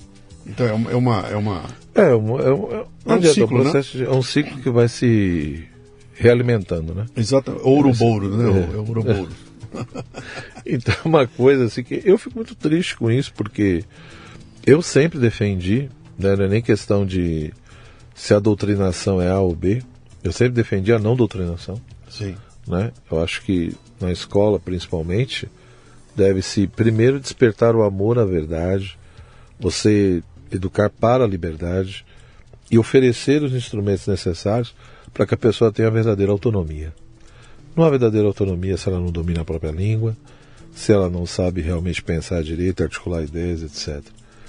E por isso que eu sempre briguei, né? eu sempre falava para o pessoal que não é trocar uma ideologia por outra, porque para mim ideologia sempre é problemática, seja qual for. Né? Porque hoje em dia também existe essa ideia, Luciano, existe essa ideia de que é, é, muitos defendem isso, que não tem jeito, ou seja, é, sempre nós vamos estar defendendo alguma ideologia. Não, não é bem assim não. Eu não concordo com isso. Né? Essa coisa de que não tem jeito porque você vai substituir uma por outra. E aí nós temos que ver qual é a melhorzinha. Sempre né? nos dois extremos. É... Falo, não, porque então não existe realidade, quer dizer, então não existe a possibilidade de ser se aproximar dessa realidade. Então eu até admito que não é fácil. Que no fundo o ser humano, desde quando surgiu no planeta, uhum. ele está se esforçando para tentar compreender a vida. Né? E não só sobreviver, mas compreender o que é a existência, o que é a realidade. Essa busca é constante. Uhum. Agora, isso não quer dizer que isso não exista. Né? E, e aí dizer que não, não, não tem saída, porque no fundo o que a gente tem sempre é ideologia. Não. Né? A questão não é essa. Eu tenho a realidade que está aí. A questão é que eu preciso ver se eu dou mais crédito a um monte de ideias que vão tentando enfiar na minha cabeça, uhum. né? ou, ou aquilo que eu estou tendo contato direto. Esse é o grande ponto. Né? Por mais que eu entenda, tudo bem, se a gente fosse entrar em discussão aqui sobre o processo do conhecimento humano, como é que o ser humano. Né? Então a cor não existe, porque aí entra na questão do movimento dos átomos, das moléculas, etc., dos quarks. Tá bom. Eu não vou ficar discutindo se é primário, secundário. A gente, existe toda essa discussão na área da física, na área do conhecimento, etc. Só que, no limite, existe uma realidade que independe de mim. Né? Eu brinco, quando o pessoal fala, não, não existe, então tudo bem. Me empresta uma faca. Uhum. É, me dá uma faca aí. A pessoa fica toda, né? Mas pra que, que você quer a faca? Ué, pra enfiar na tua barriga. Não, mano, não pode, você ficou louco. Ué, mas se você está dizendo que não existe realidade, Ué, se a realidade é uma construção da minha mente, ou depende da perspectiva, então é faca para mim, não é faca para você. Uhum. Então não há uma realidade objetiva, é tudo subjetivo. Aí a pessoa não concorda, não, não é bem assim, mas então existe uma realidade, Cacilda, né? Então tudo bem, um exemplo extremamente simples, mas mostra que existe uma dimensão da realidade que é objetiva. Isso não quer dizer que não tem um aspecto subjetivo, lógico que também tem. Agora, chegar ao ponto de negar a total objetividade é loucura. Né? E tudo isso para quê? Porque, no fundo, nós fizemos uma substituição muito séria. Nós substituímos o conhecimento, a busca pela verdade, pelo poder. Isso é bem próprio do mundo moderno. Né? Em vez de eu conhecer a realidade, uhum. em vez de eu buscar a verdade, o que, que eu quero fazer? Eu quero simplesmente intervir na realidade para ter poder. Então eu quero dominar a realidade, eu não quero conhecer a realidade. Você acaba de explicar a pandemia do Covid-19. Não, não tenha dúvida. Ali é. Você explicou ela. Ali a pandemia é uma coisa que, né, qualquer um que observou, né, é, é, eu tive, quase morri, né, então o problema é real, uhum. né. Agora, o que fizeram com tudo isso, a, o grau de manipulação política, né, é coisa assustadora, quer dizer, a, a, maneira como foram feitas, ou seja, pessoas que realmente eram conhecedoras de vacina, conhecedoras de ciência, não foram ouvidas. Uhum. Né? E aí você põe um monte de marqueteiro, você põe um monte de gente né, com segunda, terceiras, quartas e quintas intenções, né, comprometidos até o pescoço com um monte de coisa, seja com com rede farmacêutica, como também com questões políticas. E aí põe essas pessoas para determinarem a nossa vida, uhum. né, para dizer o que nós podemos e o que nós não podemos. Então foi muito triste do que aconteceu, para não dizer que trágico também. Né?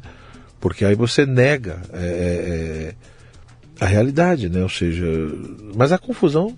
E, Joel, a sensação que me dá e que me deixa meio apavorado é que aquilo foi só uma experiência.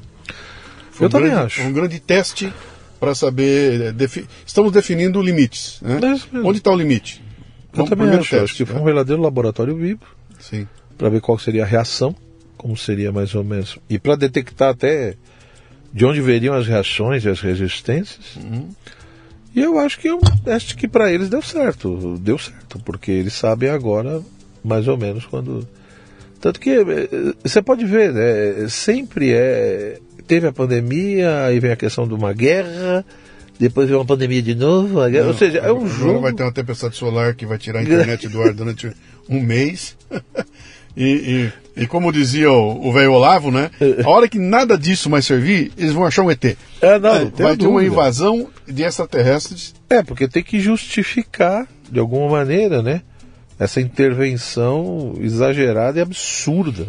Nós temos um exemplo acabado que eu gosto sempre de usar, né, cara, que é a, a Argentina nos anos 70, tá na, tá na merda, o que é meio que. Como é que é um. É um. Como é que é um. Pleonasmo. É um pleonasmo, né? é, pleonasmo vicioso. É, é um pleonasmo vicioso, né? Ah, e aí os caras arrumam uma guerra com a Inglaterra, bicho, pelas Malvinas. Um negócio que não tem o menor sentido. E mobiliza o país inteiro e ali você consegue desviar a atenção ah, da crise para um movimento em que nós, nacionalistas, ah, temos que defender nossa terra toda. Então, se você cria uma. Isso é coisa melhor do que um vizinho tentando te invadir. Acabou a discussão, né? Exato. Acabou, acabou a discussão. É, você Vamos... tem o álibi, né? É, para se mobiliza toda a energia para uma outra direção, né? Então, só, vamos voltar aqui para a gente caminhar para o nosso. Para o nosso. Está botando bem aqui. Uh, eu vou tentar voltar para o começo da nossa conversa aqui, né? Quando eu perguntei para você coisas da filosofia e tudo mais, né? É, me parece que hoje em dia eu, eu, eu, não sou filósofo, sou porra nenhuma, só sou um curioso que fico fazendo bagunça aqui, né? Ah, ficou muito mais fácil para mim ter acesso a todo tipo de informação que eu quiser. Celular na mão, eu, eu vejo o que eu quiser, a hora que eu quiser. Nunca foi tão fácil fazer isso aí. Por outro lado, ficou muito mais difícil para mim selecionar qual é a informação que, que, que, me interessa. Então, se antigamente, vamos voltar lá, Machado de Assis e tudo mais, era tudo limitado, né, cara? Eu não Sim. tinha acesso a livro, mesmo que eu quisesse, eu não tinha, não tinha onde buscar. Eu, nos meus anos 80, 70, eu queria um lançamento novo, eu tinha que esperar algum amigo meu vir dos Estados Unidos para trazer para mim, né? E era tudo muito difícil. Hoje está tudo muito fácil. Porém, por outro lado, ficou muito mais difícil eu separar o joio do trigo ali. O que me leva a crer que eu devia estar preocupado em desenvolver um outro tipo de habilidade ou dar uma atenção muito maior para outro tipo de habilidade, que é uh, a capacidade de interpretar as informações, a capacidade de ouvir alguém falando e falar, opa, tem um discurso aí que por trás dele tem uma intenção, né? Uh, cara, sempre foi assim na humanidade, sempre houve essa necessidade, né? Mas eu diria que Hoje está muito mais premente. Porque, cara, a minha tia no WhatsApp virou geradora de conteúdo. Entendeu? Qualquer mané mete a mão aqui e tem 120 mil views na bobagem que ele quiser dizer, né? Então, que responsabilidade cabe a mim, como espectador dessa história toda aí, para que consiga dirigir minha vida numa direção é, é, é, produtiva, útil, de bom caráter e, e tudo mais? Como é que eu faço, cara? É, isso que você coloca é um problema muito sério, né? Porque você tem uma, um excesso de oferta, digamos assim, né? É muita informação, é muito curso, é muita gente. O lado positivo é lógico, né? Viva a liberdade de expressão e deixa as pessoas expressarem o que elas pensam, né? Mas aí a gente paga o preço também, que você tem um monte de idiota de plantão com o celular na mão né, com o direito de gravar, de falar as coisas mais esdrúxulas que. Então, assim, apesar que eu prefiro pagar esse preço do que, do que não ter liberdade. Isso que eu te perguntar, quer dizer, né? com todo esse horror, mantenha essa não, liberdade. Eu também acho, acho que a gente tem que, a gente tem que encontrar outros mecanismos, outras formas, né, de fazer, enfim, que as pessoas sejam responsabilizadas por aquilo que elas falam, por aquilo que elas acusam, por aquilo, sei lá o que, né, mas não tirar a liberdade. Acho que a liberdade uhum. não. Né?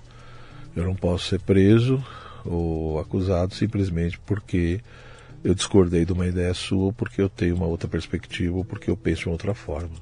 Eu acho isso muito perigoso, né? Porque só olhando a história da humanidade a gente vê toda a origem do totalitarismo, uhum. né? Seja de um lado ou de outro. Eu, eu fico muito preocupado com isso, né? No, não só no Brasil, mas também em outros lugares, tá? Agora, eu diria o seguinte, Luciano, eu acho que a gente tem que lutar um pouco contra nós mesmos. Em que sentido? Todos nós queremos encontrar solução. A gente quer encontrar a resposta e a solução. Todo mundo quer isso, né? E aí, uma coisa que eu aprendi na minha vida é que quem não sabe conviver um pouquinho com as suas dúvidas e angústias, ela acaba aceitando qualquer resposta. Né? E a gente tem que entender que temos que ter amor à verdade, temos que sim buscar a verdade, mas também temos que aprender, às vezes, conviver um pouco com dúvidas e angústias. Né? Tem coisa que talvez vamos atingir e conquistar algumas respostas, e às vezes não. Né? E tomar muito cuidado com essa coisa de querer encontrar alguém que resolva todos os nossos problemas, que nos. O famoso guru, né? Sim. Encontrar um guru que. Então, o que eu vejo que na internet, eu falo por mim, eu não tenho muitos seguidores, eu não tenho muita. Eu faço ali um trabalhinho na internet, mas não é uma coisa muito intensa, né?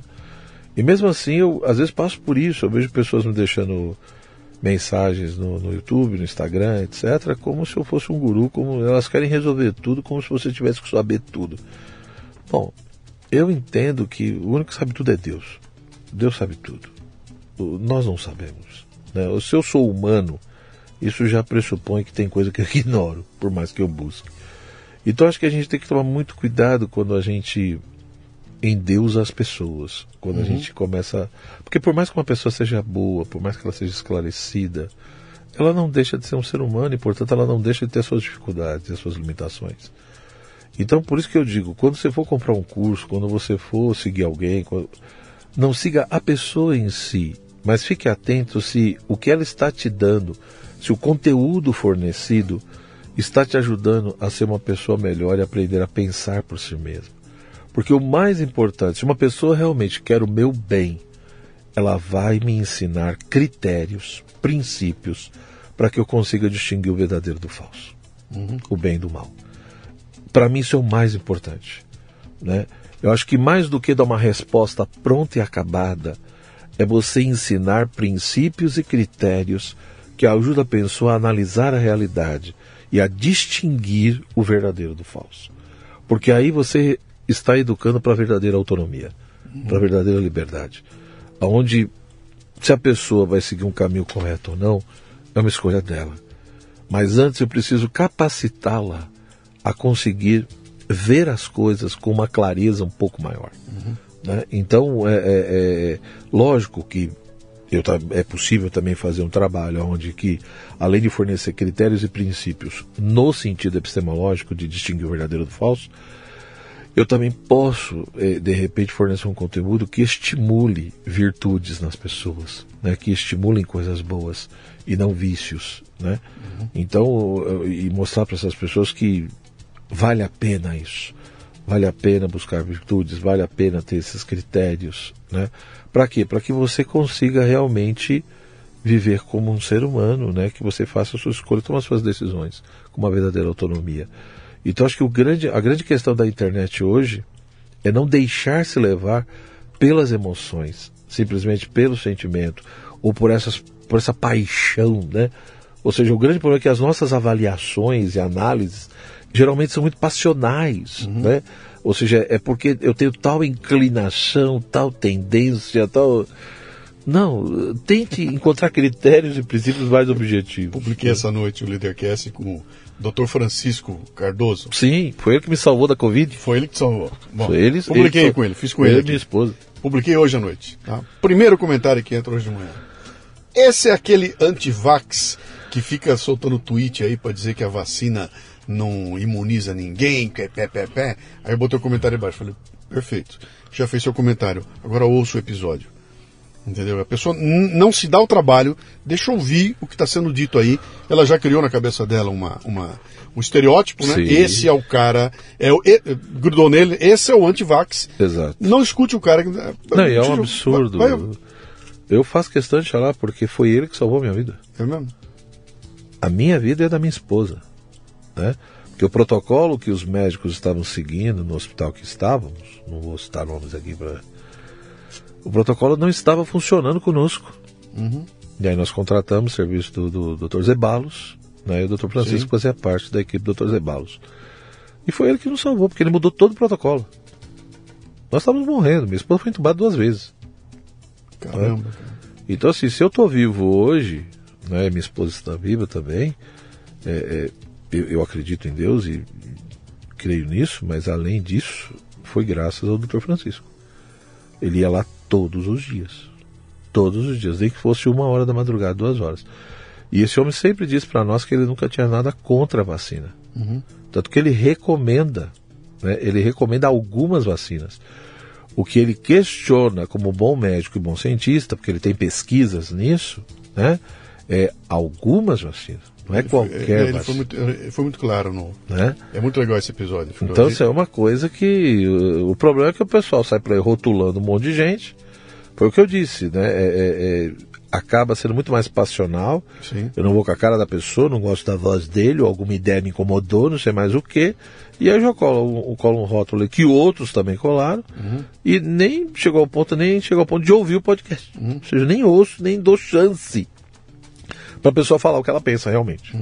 Né? Que- Porque eu tô com a minha cabeça feita por um tweet de 180 caracteres. Aliás, uma sequência de tweets. Cara, eu- o, o trabalho do cara não é esse. A conversa dele não é. Isso é um, isso é um fragmento, né? Sim. É. por isso que é- foi o que eu falei, a questão do estudo é fundamental, né, Luciana? E a pessoa, por isso que eu falo sempre das virtudes, porque uma pessoa que não tem a virtude da ordem, da disciplina, do esforço, da paciência, ela não vai estudar. Ela não vai estudar. Então, infelizmente, muita gente nas redes sociais, não estou dizendo que todo mundo é assim, mas algumas, elas ficam presas nisso, né? Ela pega ali uma frase, ela pega não sei o quê, mas ela nunca tem paciência para se aprofundar, né? Então é assustador, quer dizer, as pessoas que só viram de TikTok, né? O videozinho ali, menos de um minuto, né? Eu vejo no meu canal do, do, do YouTube, tem mais de 100 vídeos lá, e eu, eu vou na linha formativa, né? Mas eu vejo, é um crescimento bem pequeno, Sim. né? A média, cara, tem vídeo meu de 40 minutos, uma hora. O pessoal assiste no máximo 5 minutos e olha lá. Né? Então, assim, infelizmente a, a superficialidade reina em muitas situações. E aí a pessoa, ela quer se sentir no direito de falar o que ela quiser, de expressar o que ela quiser, sendo que muitas vezes ela não sabe quase nada sobre aquilo, ela só decorou algumas frases que ela ouviu ou leu, não sei na onde. Ela, ela precisa da opinião dela. É, a necessidade de falar. Precisa da opinião dela. É, eu vou. Vou citar de novo o Rubem Alves outra vez, é um cara que eu gosto muito da forma como ele traduzia as coisas, né? Ele fala: só abre a boca se for para melhorar o silêncio. Não, hoje a necessidade de das pessoas aparecerem e, e se expressarem é uma coisa assustadora. É. O Augusto Cury outro dia ele lançou um vídeo, né? Falando uma coisa muito séria. Ele falando, olha, se continuar do jeito que está, ele falando dos youtubers, né? Ele falou e dos pessoal do Instagram tudo, ele falou, se continuar como está, não é que o pessoal vai ficar doente. A questão não é mais se, é, se vai ficar, a questão é quando e quanto Quanto, sim. né? Falou, vai acontecer. E é uma Ele doença falou- mental. É, Ele é- falou, é porque as pessoas estão adoecendo porque eu não tive lá a quantidade de curtidas, eu não, eu não sei quem não viu, ou eu, a necessidade da opinião dos outros, né? Uhum. Não, mas alguém me criticou, alguém falou, não sei o quê. Eu falei, isso vai gerar uma, um processo de debilidade mental Uhum. e psicoafetiva seríssimo. né? E ele falou, então não, ele falou, não tenho nada contra as redes sociais, não estou dizendo que não é para trabalhar nas redes sociais. Ele falou, não é isso que eu estou falando. Ele falou, o que eu estou falando é que talvez só precise se repensar um pouco o modo, a maneira. Né? Falou, por exemplo, passe uma semana sem ter contato com isso. Uhum. Sabe? Sai com a tua família, vai não sei o que, corta isso. Né? Falou, se é uma vez por ano, se é uma vez por cada seis meses, falou, mas tem que ter uma quebrada. Você precisa, você não pode perder o vínculo com o real. Entendeu? Porque senão você fica naquilo ali e pode ir te gerando um monte de ilusões, né? Um monte de fantasias onde você começa a achar que a realidade é aquilo ali. É aquilo lá, sim. Entendeu? E, Você vai viver de percepção. e aí fica dependendo totalmente do comentário dos outros, da quantidade de curtida, da quantidade não sei do que. Mas o, Que vida é essa, né, cara? e que sentido da vida. Então, de fato, é, é, é, é interessante. Eu acho que nesse ponto a filosofia pode ajudar muito. Sim. né? Lógico, a filosofia é outra encrenca, né? Porque, a princípio, a filosofia seria o quê? Ela teria que ser justamente essa busca pela compreensão do real. Uhum. É a busca pela verdade, né? E aí, por isso que a filosofia ela tem essa admiração e fica encantada pela manifestação da própria realidade. Mas o problema é que, como tudo, a filosofia também pode ser instrumentalizada. Aí, na quando você pega e quer usar a filosofia para outra coisa que não tem nada a ver com ela, você está começando o processo. Aí é onde a, a filosofia vira ideologia. Ela vira ideologia, esse processo de instrumentalização mata a própria filosofia. Por isso que a filosofia precisa de liberdade. Uhum. Liberdade para quê? Para observar a realidade, para se aproximar dessa realidade e pensar e propor uma explicação para essa realidade. Uhum. É isso. Então, é, é, é, nesse aspecto, às vezes o pessoal me pergunta muito, professor, mas é possível viver de filosofia no Brasil? Né? Ou seja, é como meu, você perguntou do meu pai lá, falou, vai passar fome? O que, que é? Olha, é possível, tudo bem, não vou dizer que é fácil.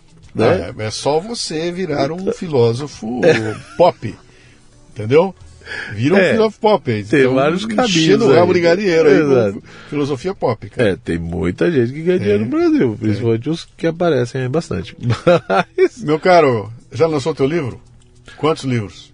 Eu tenho, eu já tenho seis livros, né? Eu uhum. tenho, tenho. O primeiro que eu lancei foi sobre a relação entre Deus e o mal, segundo Santo Agostinho. Depois eu lancei um que foi Pequenas Reflexões Filosóficas e Teológicas. E teve dois pequenininhos, um era sobre matéria e espírito e sobre ética. O de ética eu escrevi até junto com o professor Franklin Leopoldo Silva, que foi meu orientador no doutorado, né?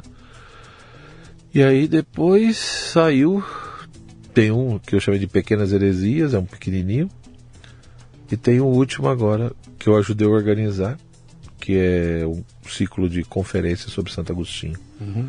né, que saiu final de 2020, uma coisa assim. Pô, legal. Então são livros que assim, a maioria está tá esgotado. Os pequenininhos, às vezes o pessoal estranha, né? Porque é Matéria e Espírito de Ética saiu de uma coleção da Martins Fontes que foi organizada pela, pela Marilena Chauí. Né? Aí o pessoal fala, pô, fala, gente, mas foi minha professora, eu não tenho dificuldade nenhuma. Você sabe que ela deu o nome para a reforma tributária que está entrando aí, né?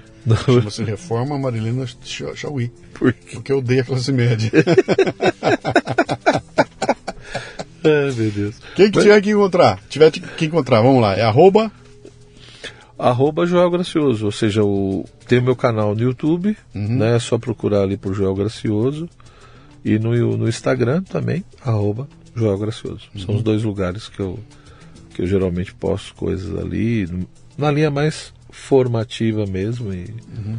eu procuro ajudar nesse sentido, né? Oh, maravilha. Cara, obrigado pela visita aqui, viu? Grande papo, grande conversa. Eu vou, eu, eu vou me preparar melhor e eu vou te convidar para vir de novo aqui, a gente fazer um programa sobre Santo Agostinho, pode ser? Oh, com certeza. Mas eu preciso me preparar, tá? Eu tenho que ler um pouquinho mais, mergulhar um pouquinho mais na obra dele. E aí Tranquilo, a gente vai. Pode, pode chamar, eu, eu leio sim. Eu que agradeço o convite, Luciano. Imagina. E espero que o papo ajude o pessoal. Vai ajudar. Grande abraço. Cara. Valeu. Obrigado. Tchau, tchau. Muito bem, termina aqui mais um Leadercast. A transcrição deste programa você encontra no leadercast.com.br.